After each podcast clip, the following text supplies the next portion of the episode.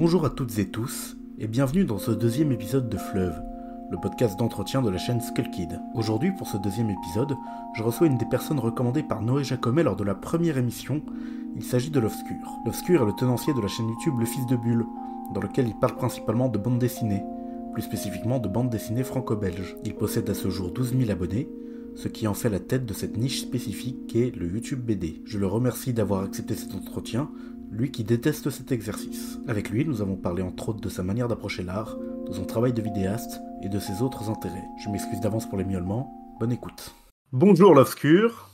Salut Arthur. Bienvenue dans Fleuve. Je l'ai mis sur tes réseaux qu'on allait discuter ensemble euh, pour cet épisode. Et du coup, j'ai reçu quelques questions de la part de gens de ta communauté. Et donc, le premier, c'est une question de chat alcoolique qui te demande si t'es plutôt team chat ou team chien. Je suis Team Chat. J'en ai trois à mes côtés en ce moment même. J'espère qu'on va pas les entendre miauler. Voilà, donc ça c'était la question facile du début pour euh, te mettre dans le bain. Ça va, j'ai réussi la première question. Quel est ton parcours personnel et intellectuel avant de te lancer sur YouTube? Et qu'est-ce qui t'a poussé à te lancer sur YouTube? Donc moi je parle de bande dessinée sur YouTube, mais je viens pas du tout de ce milieu à la base. Moi j'ai fait des études de philosophie et j'ai décidé de parler de bande dessinée sur YouTube parce que tout simplement il y a très peu de gens qui en parlent, en tout cas du côté franco-belge. Vu qu'il n'y avait pas beaucoup de chaînes comme celle-ci, j'ai décidé bah, de créer la mienne pour combler un peu ce petit manque que je voyais sur YouTube. Et tu étais déjà passionné de bande dessinée avant Comment on devient euh, passionné spécifiquement de bande dessinée? La vérité, c'est que j'ai commencé à lire de la bande dessinée, on va dire franco-belge ou européenne en tout cas, on va dire euh, six mois avant que je lance la chaîne YouTube. À la base, j'étais un lecteur de comics surtout. Donc à la base, bah, le Fils de Bulle ça aurait dû être une chaîne de comics en fait. Sauf que entre temps, bah, j'ai découvert la BD européenne et j'en suis tombé amoureux. Tu lisais pas euh, quand t'étais petit euh, Astérix, Tintin, tout ça? Si, comme tout le monde, mais euh, j'avais pas un grand amour pour ces séries non plus. Genre j'aimais bien, j'ai toujours aimé Tintin et tout ça, mais c'était pas euh, le kiff absolu de ma vie. Est-ce qu'il t'arrive de recevoir des commentaires désobligeants envers la BD Et par extension, pour ta passion envers elle, de la part de personnes qui ne connaissent pas ce milieu? Et qu'est-ce que tu réponds à ce genre de remarques? Euh, ce genre de commentaires, très peu. J'ai surtout des commentaires de gens qui aiment bien ce que j'appelle la BD de papa, tout ce qui va être Alix, Bug Danny et tout ça. Donc des gens qui lisent de la bande dessinée à l'ancienne. De là, ils apparaissent parfois dans mes commentaires pour dire que bah, la BD actuelle c'est moche, ça veut plus rien dire et tout ça, et que, et que la BD bah, c'était mieux avant. Mais de gens qui lisent pas du tout de BD, j'en ai, j'ai pas souvenir d'en avoir eu. Je pense que la chaîne est trop petite pour que, pour que le tout venant puisse venir euh, critiquer ma passion. Oui, mais euh, si tu dis à, ta belle-mère que t'es euh, que t'es amateur de bande dessinée, est-ce que parfois il y a des gens comme ça euh, qui, qui, qui comprennent pas? Les gens ont une vision assez mauvaise de la bande dessinée parce qu'ils la connaissent pas, mais en général, ils se permettent pas trop de critiquer. Bon, je sais pas trop ce qu'ils en pensent. Peut-être que dans leur tête, ils critiquent, mais euh, bon. À ton avis, pourquoi la BD est-elle si mal considérée? Premièrement, c'est que euh, ceux qui lisaient de la bande dessinée avant, comme euh, nos parents, en gros, on va dire, ils sont restés coincés à une époque de la bande dessinée et euh, ils n'ont pas suivi son évolution. Donc pour eux, la bande dessinée, c'est un peu un art mort où, bah, vu que c'était mieux avant, aujourd'hui, bah, la BD n'a plus trop d'intérêt pour eux. Deuxièmement, il y a un souci de la part de ceux qui produisent de la bande dessinée parce qu'ils produisent quand même euh, beaucoup de merde, hein, on va se l'avouer. Quelque chose qui vaut pas forcément le coup d'être considéré comme une œuvre d'art. Et troisièmement, c'est parce qu'on manque aussi de, représentants, donc euh, d'influenceurs ou de journalistes ou d'autres personnes, pour euh, mettre en avant la bande dessinée en tant qu'art et montrer ses réelles qualités. Ok, du coup, mais est-ce que paradoxalement, euh, c'est pas ce, ce manque de, de regard sérieux, entre guillemets, qui permet à cet art d'échapper à certaines injonctions commerciales, ce qui confère une grande liberté aux artistes Enfin, moi, c'est ce que j'ai l'impression, vu de l'extérieur, en regardant ta chaîne. J'ai l'impression, moi, qui viens plutôt du cinéma, qu'il euh, y a moins de blockbusters en BD et que du coup, il y a plus d'artistes qui sont libres de faire un peu ce qu'ils veulent, quoi. Euh, je pense que tu as raison, il y a un peu de ça aussi. Il y a un peu moins d'enjeux en bande dessinée, dans le sens où pour faire un film, il faut aligner euh, des millions, des centaines de millions pour produire un film. En bande dessinée, ça coûte quand même beaucoup moins cher. Je pense que ça se compte en milliers ou en dizaines de milliers d'euros, peut-être un peu plus pour Astérix et tout ça, mais en moyenne, ça doit être ça, quelques milliers d'euros. Donc euh, s'il y a un échec, c'est un peu moins grave quand même. Donc je pense qu'effectivement, les auteurs de BD sont peut-être un peu plus libres que dans certains autres arts. Mais est-ce que c'est pas paradoxalement aussi le fait que euh, qu'ils soient, moins bien considérés, qu'ils soient de niche, qui leur permettent d'échapper à la vigilance un peu des gens et des, financiers. Je suis pas du tout sûr de ce que j'avance, hein, mais j'imagine. Bah en fait, on retrouve un peu ce côté-là dans tout ce qui est blockbuster. Donc ça va être les grandes séries des éditeurs qui cotent un peu. Mais là où les auteurs sont vraiment libres, c'est plutôt dans la bande dessinée indépendante. Et ça, c'est pas tant qu'elle est mal considérée par le public, c'est surtout que bah, le public, il n'en a même pas connaissance. Autre question, pourquoi tu te centres spécifiquement sur euh, la bande dessinée européenne et quasiment jamais sur la production nord-américaine, japonaise ou autre Alors que sur le papier, c'est le même art? Alors, concernant la BD américaine, les comics, on l'a déjà en fait abordé sur la chaîne et on va aborder encore quelques comics sur la chaîne bientôt. Il y aura notamment Mouse et euh, les œuvres de Chris Ware. Et en fait, j'ai parlé plusieurs fois de comics sur la chaîne, mais ça se remarque pas forcément parce que les comics dont j'ai choisi de parler ressemblent en fait fortement à de la BD franco-belge. Oui, genre Will Eisner. Will Eisner, par exemple, ouais. Ça, techniquement, bah, c'est du comics. Mais oui, je parle pas de comics de super-héros ni de manga, tout simplement parce qu'en fait, il existe déjà des, centaines de chaînes sur les mangas avec des gens qui s'y connaissent bien plus que moi. Donc, je me sens pas forcément légitime à, à prendre leur place et à parler pour eux. Et pour les comics, c'est un peu pareil. Il y a déjà plein de chaînes YouTube sur les comics, beaucoup plus que de chaînes sur la BD franco-belge, alors que paradoxalement, il y a beaucoup moins de lecteurs de comics, en France en tout cas. D'accord, mais tu considères pas qu'il y a une différence de nature euh, spécifiquement entre les, BD enfin européennes, et puis les BD américaines et les BD japonaises, et etc. Pas de différence de nature. Par contre, je pense que selon ta région d'origine, tu as une façon différente d'aborder la bande dessinée. Il y a des, clichés, on va dire, qui se retrouvent plus dans les mangas que dans le franco-belge ou plus dans les comics que dans le manga par exemple mais ça reste bien sûr le même art avec euh, les mêmes codes, les mêmes méthodes, euh, le même travail sur la composition de planche et tout. C'est juste que bah forcément, selon ta culture, tu abordes euh, l'art différemment. C'est tout. Oui, mais c'est pareil dans tous les arts. Le, le, cinéma, c'est pas pareil quand, es, quand tu nais indien que quand tu es né américain. Voilà, Bollywood, c'est pas pareil que Hollywood. Pourtant, bah, ça reste du cinéma. Ouais, attention, par contre, le cinéma indien ne se limite pas à Bollywood, mais c'est un peu compliqué. Est-ce que tu peux citer quelques auteurs ou séries qui sont essentiels pour la culture BD selon toi? C'est le moment de balancer des recos. Je vais en prendre trois. D'accord. Le premier, ce serait Mouse. Mouse, euh, le de Art Spiegelman. Exactement, de Art Spiegelman, un des premiers romans graphiques et celui qui a peut-être popularisé la bande dessinée au grand public et qui a montré que la bande dessinée pouvait parler de choses importantes. Et au-delà de ça, comme on le verra dans ma vidéo quand elle sortira, c'est aussi un chef-d'œuvre de construction bédesque en fait. Au niveau de la composition, c'est excellent. Il n'y a pas que le thème de Mouse qui compte. Bien sûr, le devoir de mémoire, c'est important, mais il y a aussi l'œuvre en tant que bande dessinée, comment elle a été conçue, ça c'est vraiment une œuvre exceptionnelle aussi de ce point de vue la deuxième, je dirais Lapino et les carottes de Patagonie, parce que mhm. c'est l'œuvre qui, moi, m'a fait comprendre le pouvoir de la bande dessinée. Lapino et les carottes de Patagonie, c'est une BD qui ressemble à rien vu de loin. C'est les, aventures euh, très peu structurées en improvisation d'un lapin qui est très mal dessiné. Et c'est un des plus gros chefs-d'œuvre de la bande dessinée selon moi. Et troisièmement, quelque chose de plus récent qui est sorti il y a un ou deux ans, ce serait Le Grand Vide de Léa Muriawek, que je sais toujours pas prononcer, je suis désolé, qui est selon moi le, le, fer de lance de ce qui se fait le mieux actuellement en bande dessinée indépendante. Je pense que c'est une BD qui pourrait convertir beaucoup de monde à la bande dessinée, si les gens prenaient le temps de s'y pencher sérieusement. Et alors, encore une question sur un auteur, mais cette fois-ci, elle est de moi, c'est pour être polémique. Euh, tu penses quoi de Moebius? Joker? Voilà, le but c'était de te fâcher avec tous les, tous les trous fans de BD. Je pense qu'un jour, je consacrerai un épisode sur Moebius mais le moment n'est pas encore venu. Récemment, on a changé d'année, et donc on a eu le top des meilleures ventes de, du marché de l'édition en France. Et les deux premiers, je sais pas si tu as vu, c'était euh, le tome 22 de Gaston et le tome 40 d'Astérix, en effet. Et eh oui. Pourquoi les nouveautés peinent à se vendre dans le monde de la BD au profit de vieilles franchises, à ton avis? Premièrement, parce que les anciens lecteurs de BD ont totalement abandonné. Ils n'ont pas réussi à prendre le train en marche, on va dire. Ils sont restés coincés dans l'ancienne euh, façon de faire de la bande dessinée. J'ai l'impression qu'ils sont moins touchés que la nouvelle génération par euh, les bandes dessinées qui vont être plutôt de la tranche de vie ou peut-être du documentaire ou en tout cas la nouvelle vague de la bande dessinée. Il y a vraiment, j'ai l'impression, une scission entre le monde d'avant et le monde d'aujourd'hui euh, parmi les lecteurs de bande dessinée. Et secondement, c'est un problème aussi de connaissance de la part du grand public, comme j'ai dit tout à l'heure, parce que quand t'entends que dans ta famille, il y a quelqu'un qui est fan de bande dessinée, tu vas aller plus vers la facilité, vers des choses que toi tu connais au moins de nom. Donc forcément les grands noms d'avant, donc qui va être Astérix et Gaston, pour reprendre les, deux exemples que tu as cités. Et ils vont plus rarement essayer de faire découvrir quelque chose euh, aux membres de leur famille ou à leurs amis. Ils vont vraiment aller vers la sécurité de peur de se tromper, au lieu d'essayer de faire vivre de nouvelles expériences de lecture à leurs proches.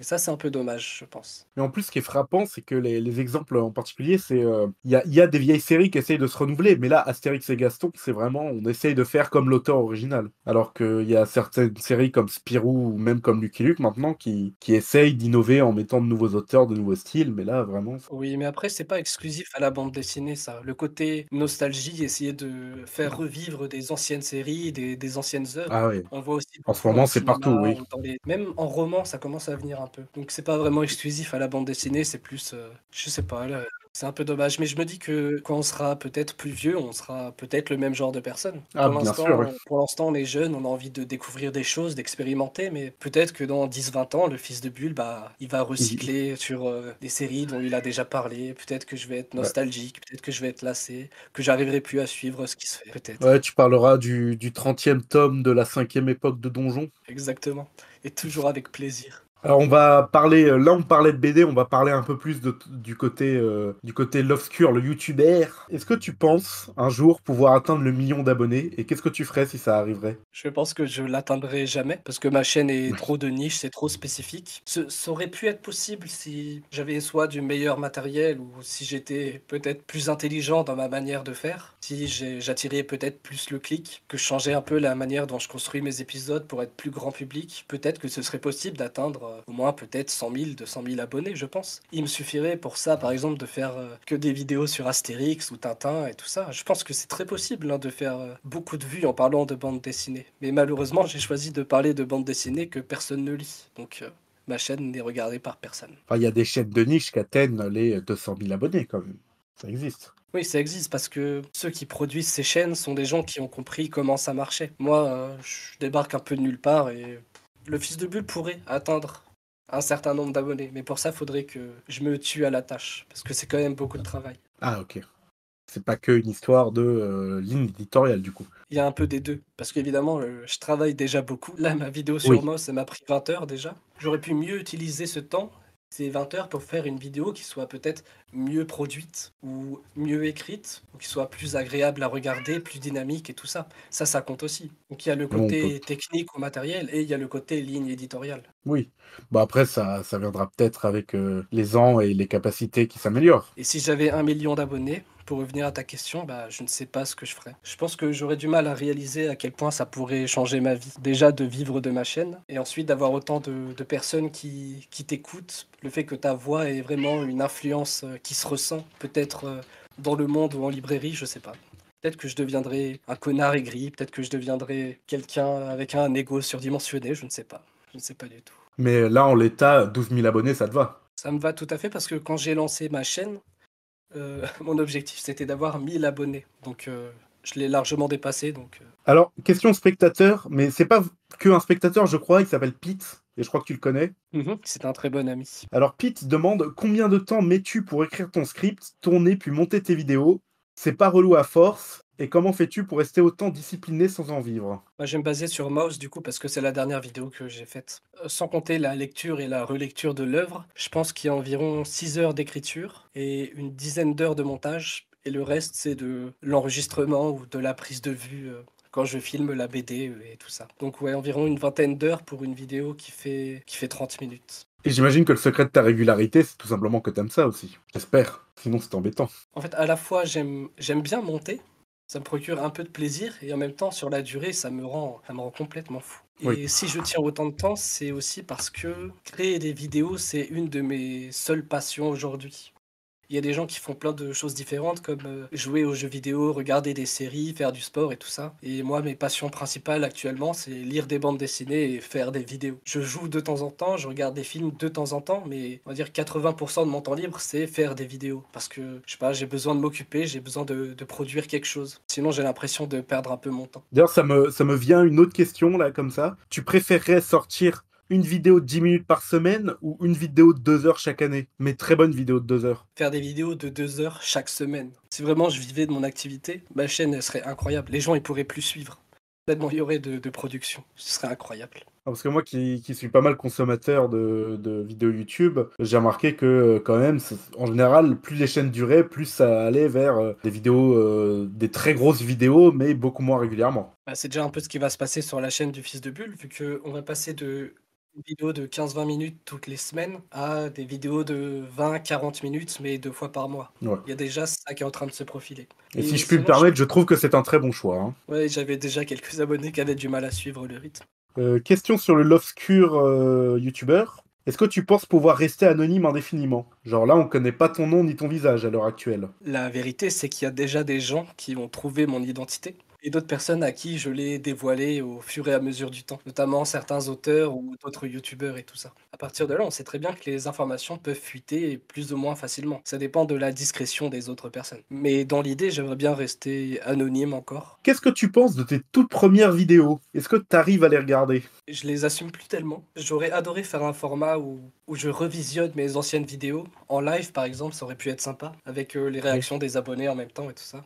Malheureusement, j'ai pas le temps et pas le matériel pour le faire, mais ça m'aurait permis de corriger certaines choses que j'ai pu dire dans mes anciennes vidéos. Je pense qu'elles elles restent intéressantes, ces vidéos, mais je pense que c'est mieux maintenant. Ok, ok.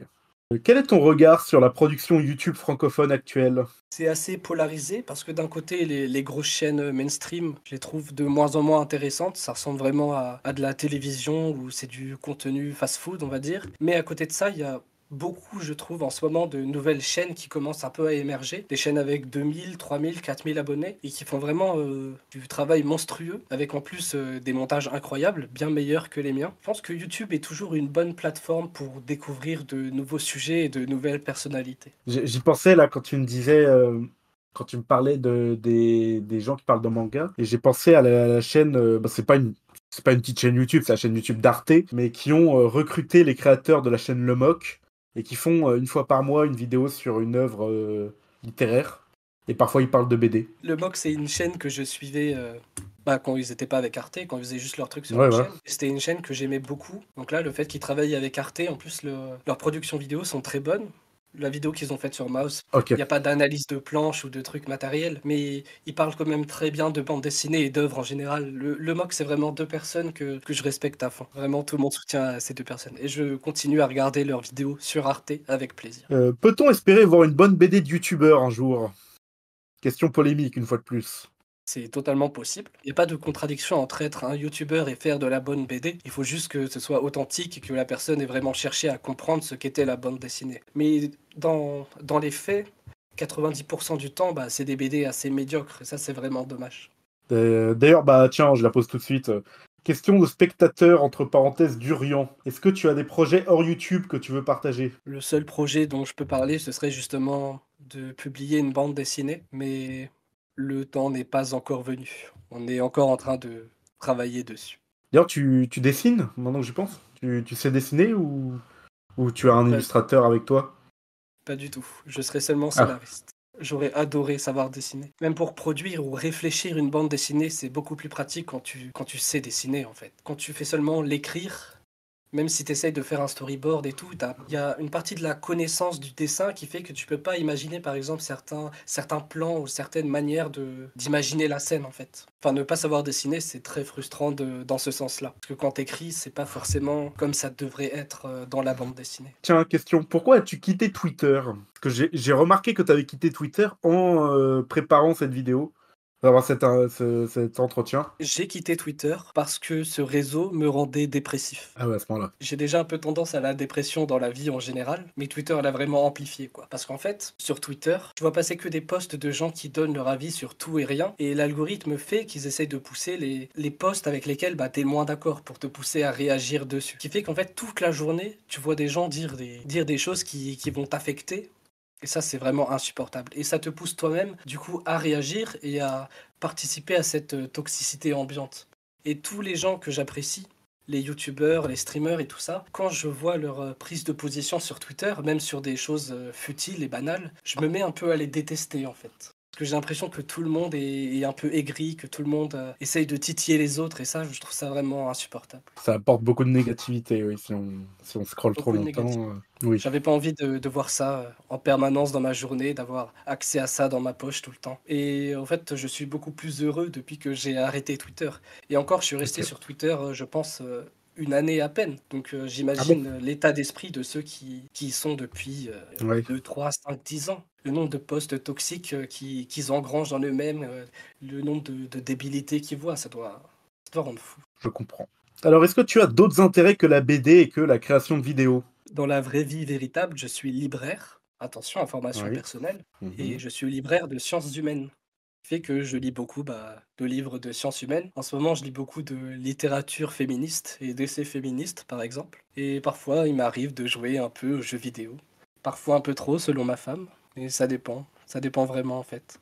Je... En fait, j'aime beaucoup jouer aux jeux vidéo, mais il y a très peu de jeux vidéo qui me, qui me parlent vraiment, en fait. Ah oui Quand je trouve un bon jeu vidéo, je peux y passer euh, deux semaines euh, d'affilée parce que je suis vraiment à fond dedans. Je trouve que le gameplay est, est super intuitif et vraiment exaltant. Et à Mhm. côté de ça, je peux passer deux ou trois mois sans jouer aux jeux vidéo parce que bah, je, je trouve rien à me mettre rien. sous la dent. Et, euh, Dans les euh, autres intérêts que la BD, j'avais noté comme exemple philosophie, rap, cinéma. Alors, j'ai écouté du rap pendant 10 ans, maintenant j'en écoute plus du tout. Je suis passé à la chanson française, à la variété. Et Ah, c'est dans si la je peux continuité. citer deux chanteurs, je dirais Jacques Bertin, pour le plus vieux, Mhm. qui fait des chansons incroyables. Et je pour connais un pas plus du tout. récent, je dirais Yves Jamais, qui est un ouvrier en fait, qui a été découvert par euh, Patrick Sébastien. Donc Oui. euh, c'est quand même un, un gage de qualité. Pour Yves Jamais, je vous conseille d'écouter Je passais par hasard. Si ça vous touche pas, Mhm. c'est que vous n'avez pas de cœur. Alors aussi, euh, le premier invité qu'on a eu dans cette émission, c'était Noé Jacomet. Et Noé Jacomet, lui, il est fan de Baruch Spinoza. Chacun ses idoles. Et toi, tu as David Hume. Alors, comment est-ce qu'on devient adepte d'un philosophe si éloigné dans le temps et de surcroît pas si connu? Et est-ce que tu peux nous en dire plus sur ce monsieur? Quand j'ai commencé mes études de philosophie, j'étais plutôt de la team réaliste euh, essentialiste. J'étais un peu croyant, je croyais en Dieu et je pensais que l'homme avait une essence qui était différente de celle de la femme et tout ça. Et un jour, j'ai lu Enquête sur l'entendement humain de David Hume, qui est, pour le situer dans l'histoire de la philosophie, le livre euh, empirico-sceptique le plus important de l'histoire de la philosophie, qui était tellement marquant que Kant a voulu y réagir, et c'est pour ça qu'il a écrit Critique de la raison pure. C'était pour répondre aux arguments de Hume, tellement ils étaient puissants. Et c'est en lisant Enquête sur l'entendement humain de David Hume que j'ai fait un changement drastique dans ma vie au niveau euh, de mes idées, de ma façon de concevoir le monde et d'aborder tous les sujets. Mais euh, t'as as déjà commencé à parler de Hume dans une vidéo sur le bon goût, il me semble. Dans la vidéo, j'avais parlé du côté esthétique de Hume, de ce qu'il disait Oui. sur les arts. Et moi, ce qui m'avait marqué à l'époque, et ce qui a changé ma vie, c'était la vision épistémologique de Hume. Sa philosophie de la connaissance, en fait. Comment l'être humain parvient à forger ses connaissances et du coup aussi ses croyances. C'est ça qui m'avait profondément marqué à l'époque. Donc j'en ai pas encore parlé sur ma chaîne YouTube. Ah, C'est un peu compliqué comme sujet à placer dans une vidéo Oui. qui parle de bande dessinée. Donc le côté esthétique, c'était plus simple. Mais j'espère un jour pouvoir en parler. C'est l'avantage d'avoir une chaîne YouTube, c'est qu'on peut parler de trucs. Bah, surtout sur ma chaîne, en réalité, j'ai abordé déjà plein de sujets différents, Pas que de la BD, oui. pas que de la BD. Même si, même si ça part de BD, ça, ça va parfois ailleurs. On se souvient d'une BD où tu expliquais ce que c'était que l'anarchisme ou un truc comme ça. euh, Une de tes vidéos. euh, Oui, on avait parlé de Proudhon dedans. Oui, voilà. C'est pour ça, du coup, je perds pas espoir qu'on parle de l'enquête sur l'entendement humain de David Hume. Un Faut jour. juste trouver une BD euh, qui a le sujet qui va avec. Ça, ça va être plus dur. Alors, est-ce que tu penses que l'éducation au goût esthétique puisse être mieux répandue? Je pense que tout le monde s'intéresse à l'art, c'est juste qu'on cherche pas forcément les mêmes choses dedans. Et moi, j'ai rien contre les personnes qui veulent juste consommer des blockbusters, euh, que ce soit au cinéma, en bande dessinée ou en littérature et tout ça. Chacun trouve dans l'art euh, ce dont il a besoin. Je trouve ça juste dommage que les gens ne poussent pas leur curiosité assez loin pour aller découvrir de nouvelles choses, de nouvelles façons de faire. Mais après, euh, Non. ça me fait penser d'ailleurs que j'avais prévu d'écrire une vidéo sur euh, la différence entre l'art populaire et l'art de masse. Peut-être un jour sur la chaîne, je répondrai à la question que tu viens de me poser. Ou alors, regardez Chronique des Bois Perdus numéro 2, pour lequel j'aborde vite fait euh, ce, ce- ce- ce sujet. Pour les 100 personnes qui regardent cette émission. C'est déjà bien 100 personnes. Oui, c'est déjà bien, oui. Je te rappelle qu'on commence avec zéro abonné sur YouTube. Oui, bah, il me semble que les- la première vidéo que j'ai postée, j'avais déjà 6 abonnés, c'était des, des potes. hein. Et euh, à l'heure actuelle, je dois en avoir ça un peu plus de 100. Pas mal déjà. Tu devrais être fier de ce que tu as accompli jusqu'au. Oui, c'est vrai. C'est juste que tu m'as dit tout à l'heure euh, 1000 abonnés en un an. Pas sûr d'y arriver, mais bon, pas très grave. Oui, mais alors, petite précision, 1000 abonnés en un an, mais je pensais ensuite rester à 1000 abonnés pour le reste de ma vie. Ah oui, oui, bien sûr. Faut quand même atteindre les 1000, quoi. Ça viendra. Mais oui, ça viendra. J'espère. Enfin, euh, du coup, dernière question. Y a-t-il quelqu'un que tu souhaiterais voir dans les prochains épisodes de Fleuve? Hypalage. Ipalage, bah, je, je le contacterai du coup. Parce que c'est vrai que les. En ce moment, Fleuve, c'est surtout des youtubeurs, mais c'est parce que c'est beaucoup plus accessible que de contacter des, des artistes renommés, quoi. Mais bon, je suis très content d'interroger des youtubeurs dont, j'aime- dont j'aime le travail. Ouais, je pense que ce serait bien d'avoir Hypalage parce que peut-être que tu t'attendais à ce que je te cite euh, des youtubeurs dont tu connais déjà les noms en fait. Mais je voulais justement te surprendre en te proposant quelqu'un d'autre. Oui, c'est vrai que Ipalage est moins connu, mais euh, tout aussi intéressant. Eh bien, merci l'Obscur de, de ton temps. Merci à toi.